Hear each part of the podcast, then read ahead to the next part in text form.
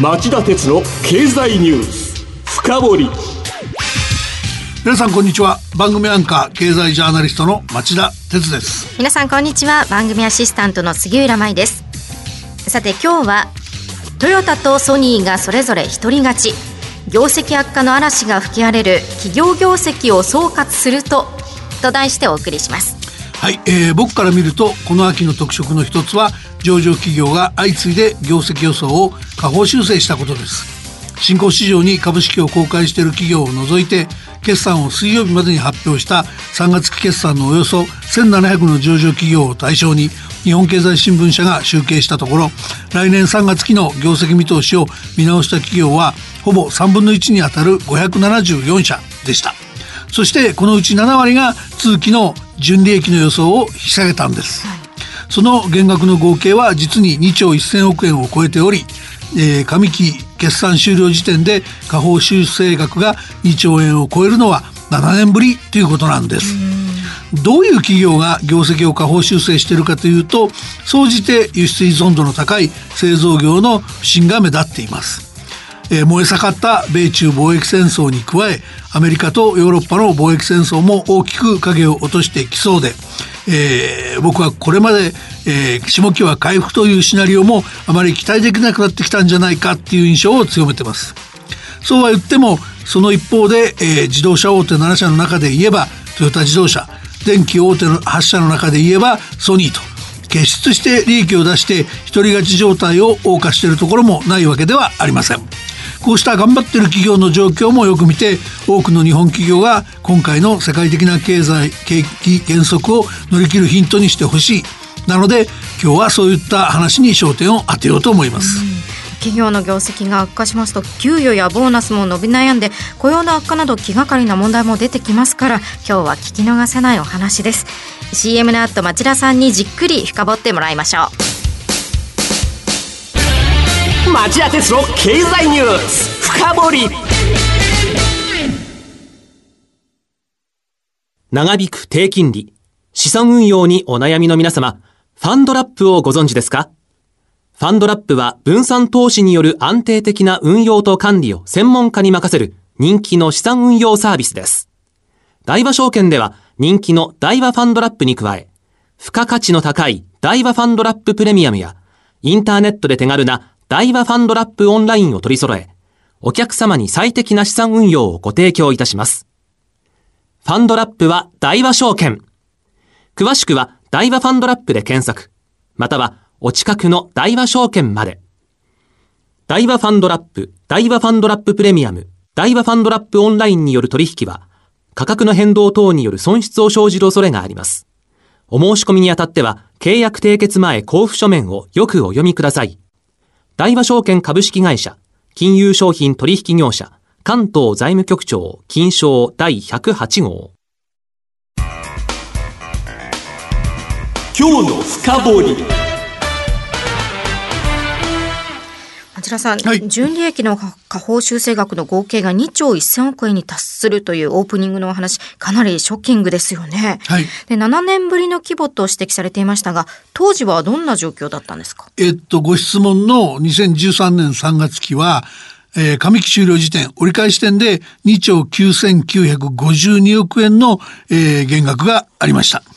で、この木はですね、2011年3月の東日本大震災の衝撃も薄れて、基礎から景気回復軌道に戻ると期待された年だったんです。ところが外需、つまり輸出が予想外の不振に直面して、企業業績全体が水を差される格好になりました。例えばですね、この時はあの新興国の景気減速に加えて、1ドル70円台まで進むっていう急激な円高が勃発して、で、輸出企業を中心に業績の足を引っ張られたんですね。で、その他にも尖閣諸島の国有化問題をきっかけに、日本製品の不買運動が広がり、中国における自動車販売も激減するといったようなこともありました。あのお話伺っていると7年前は急激な円高や尖閣列島をめぐる反日感情の高まりですとか、まあ、不測の事態事件が影響したわけですよね。そうですね。で今回はそんなに大きなアクシデントはなかったのに同じような大幅な下方修正というのはとても不思議な感じがするんですが。あの、日本にいるとあまり実感を伴わなかったかもしれませんが、ええ、米中貿易問題が予想以上に深刻化して長引いてきたこと。それに伴い中国経済がじわりじわりと減速したことは中国との貿易が多い日本の経済にとってかなりインパクトがあったんですよね。で、加えてその政府が万全の対策をしたと説明しているものの、消費増税により、10月以降、やっぱり駆け込む需要がなくなり、えー、経済の減速に拍車がかかる懸念もあるし、イギリスでくすぶる EU、ヨーロッパ連合からの、えー、離脱問題、あるいはアメリカとヨーロッパの貿易戦争も製造業の設備投資の抑制につながりますよね。それからあと、アルゼンチンやトルコといった新興国の通貨の弱さ、資源素材の価格下落、日韓問題なども下方修正を招く要因になってますよ。なるほど。で、杉浦さん、ここでね、はい、こうした外需の弱さの直撃を受けている例としてですね、はい、その来年3月期の自動車大手7社の最終損益の予想、これ、修正前と比べた増減率と合わせて、ちょっとまとめて紹介してくれませんか？はい。減少率が大きかったところから順に、三菱自動車が92%減少の50億円、以下、マツダが46%減少の430億円、日産自動車が35%減少の1100億円、鈴木が30%減少の1400億円、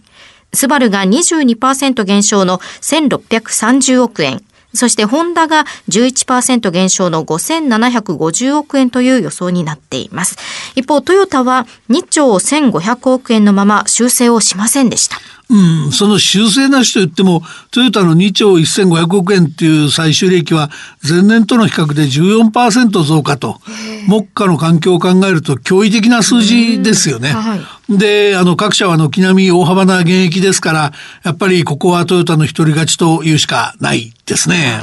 では、えー、先にそのトヨタの一人勝ちの原因を分析してください。はい、あの、もう本当に驚べ驚くべきことだと思うんですけど逆風化でもトヨタの車は売れてるんですね。うん、でグループの上期の世界販売は3%増加の545万台と過去最高でした。で中でもよく売れたのは日本やヨーロッパ中国なんです。うん、で世界一を争うライバルを見ても今年1月から9月期決算で前年同期比17%増加の106億6400万ユーロの純利益を確保したフォルクスワーゲンでさえ4月から9月期に限定すると販売台数は1%の減少なんです。で、アメリカのゼネラルモーターズに至っては6%の減少と全く触れませんでした。じゃあ何がトヨタの販売好調を支えているのか、ええ、僕はねやっぱり相次ぐニューモデルの投入が大きいと見てます。上期には主力の SUV 多目的スポーツ車のラブ4やセダンのカローラをフルモデルチェンジして市場に投入しました、はい、で加えておよそ10%という世界シェアを勘案すると6%程度と見送りしていた中国市場への、えー、構成も大きい中国市場は4月から9月期にかけて市場全体がマイナス成長に陥ったんですがトヨタはその逆境の中で販売を1割増やしてるんです。それから苦戦していた上、同じく市場環境が悪かった北米市場でも採算が大きく改善した模様なんですね。はい、これも新モデルの投入や現地で人気のピックアップトラックの供給を増やしてディーラーの値引き原資になるインセンティブ、販売奨励金の付与を減らせたのが大きかったみたいなんですね。はい、なので一言で言うと市場ごとにきめ細かくニーズに合う車を投入することで逆境でも販売好調を維持したということに、えー、尽きると思います。で、トヨタは2021年までに20近いニューモデルを投入して、世界販売の6割を新型車に切り替える方針掲げてますんで、あの、各地のモーターショーで話題になった新型主力小型車、ヤリスなんかの投入も控えており、しばらく勢いを維持しそうな感じなんですよ。そうなんですね。ではそのトヨタに対して日産やホンダは何をやっているんでしょうか？日産はね、来年3月期の純利益をこれまでの予想より600億円少ない1100億円に下方修正したでしょ？これ前期比だと66%の大幅な減益なんですね。で、トヨタはもちろん、ホンダと比べても日産の不振は際立ってます。で、前会長のゴーン氏が逮捕されたり、えー、前社長兼 CEO、最高経営責任者の才川氏が事実上の解任になったりした影響ももちろん大きいんでしょうが、えー、北米を筆頭に世界各地で販売が振るわないことや、円高で海外事業の利益が落ち込んでいることも決して見逃せません。日産は世界の販売台数の見通しを30万台少ない524万台に引き下げた。その結果、売上高の見通しを8%減少の10兆6000億円と7000億円も下方修正してます。で、経費削減が重要になってくるんですが、為替レートの想定を1ドルにつき3円円高の107円に改めざるを得ず、営業利益も半分以下になるだろうっていうんですね。はい、これじゃまさにダブルパンチです。えー、あと、北米市場で販売奨励金を、えー、積んで安売り合戦をいつまでも続けてきたことも経費の高止まりを招いて相当の重荷になっているとされてます。で、12月1日付で社長兼 CEO に内田誠専務執行役員らが就任し、ようやく日産の新体制がスタートするんですけど、とにかく最初の課題は立て直しですよね。えー、新経営陣の支持奮陣の活躍を期待します。はいそしてホンダはどうでしょうか？えー、ホンダはですね、従来予想を700億円引き下げて、来年3月期の純利益が前期比6%減の5750億円になると発表しました。えー、現役は2期連続です。新聞報道だと円高ドル安に加ええー、先進技術ケースの開発競争がホンダの収益確保の大きな足かせになっているという見方が多いようです。だけどね、僕はちょっと別のポイントを指摘しておきたいんですね。というのはホンダはね、はい、今期の車の販売台数見込みを497万5千台と下方修正して4年ぶりに500万台の大台割るっとしたからなんですよ。この背景としてね、国内市場で8月発売の軽自動車 N ワゴンに電動パーキングブレーキ関連の不具合が発生した問題が見逃せないと思ってます。はい、ホンダの販売の現場に聞くと5月に注文しながらまだ納車してもらえないと怒ってるユーザーがいるっていうんですね。えー、で、これ同じ部品を採用する新型フィットなんかですね、発売を来年2月に3ヶ月延期せざるを得なかったって言いますから、はい、これ、ホンダはね、せっかくニーズに合う車を投入するところまでは成功してながら、こうした不具合問題で、えー、チャンスを逃がしていると、業業績好調を、えー、維持し損ねてるというふうに映ります。残念な話ですよね。さあそろそろ時間が迫ってきました。最後に電気にも触れていただけますか？はい、えー、電気は、えー、大手8社の今年4月から9月期連結決算で日立製作所やパナソニックなど5社の営業利益が前年同期に比べ減りました。原因はやはり米中貿易戦争や中国経済の低迷円高です、えー、産業機器やテレビが振りませんでした。ただその一方でソニーが3年連続で最高益を更新し一人勝ちが鮮明になった。でソニーの強さの秘密なんですがこれねスマートフォンのカメラ向けセンサーの圧倒的な競争力なんです。iPhone のカメラが新型で3台に増えたでしょ、はい、そうするとソニーのセンサーの売り上げは3倍になっちゃうんですよね。これを武器にソニーは1社で電気大手8社合計の4割分を稼ぎ出して、頭一つ抜け出した格好になってます以上今日の深掘りでした。今日はトヨタとソニーがそれぞれ一人勝ち。業績悪化の嵐が吹き荒れる企業業績を総括するとと題してお送りしました。